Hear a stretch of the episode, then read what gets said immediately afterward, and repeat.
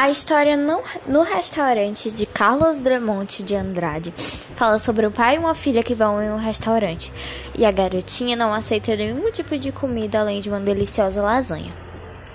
Mas o pai da garota sempre a contrariava quando a mesma pediu o prato que tanto desejava para o garçom, pedindo coisas completamente diferentes, como fritada de camarão e suco de laranja ao momento da história em que a garotinha cede ao prato escolhido pelo pai.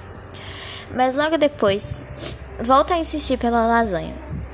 O pai, não sabendo mais o que fazer, apenas cede o desejo de sua filha e pede o delicioso prato que a garotinha ansiosamente esperava para comer.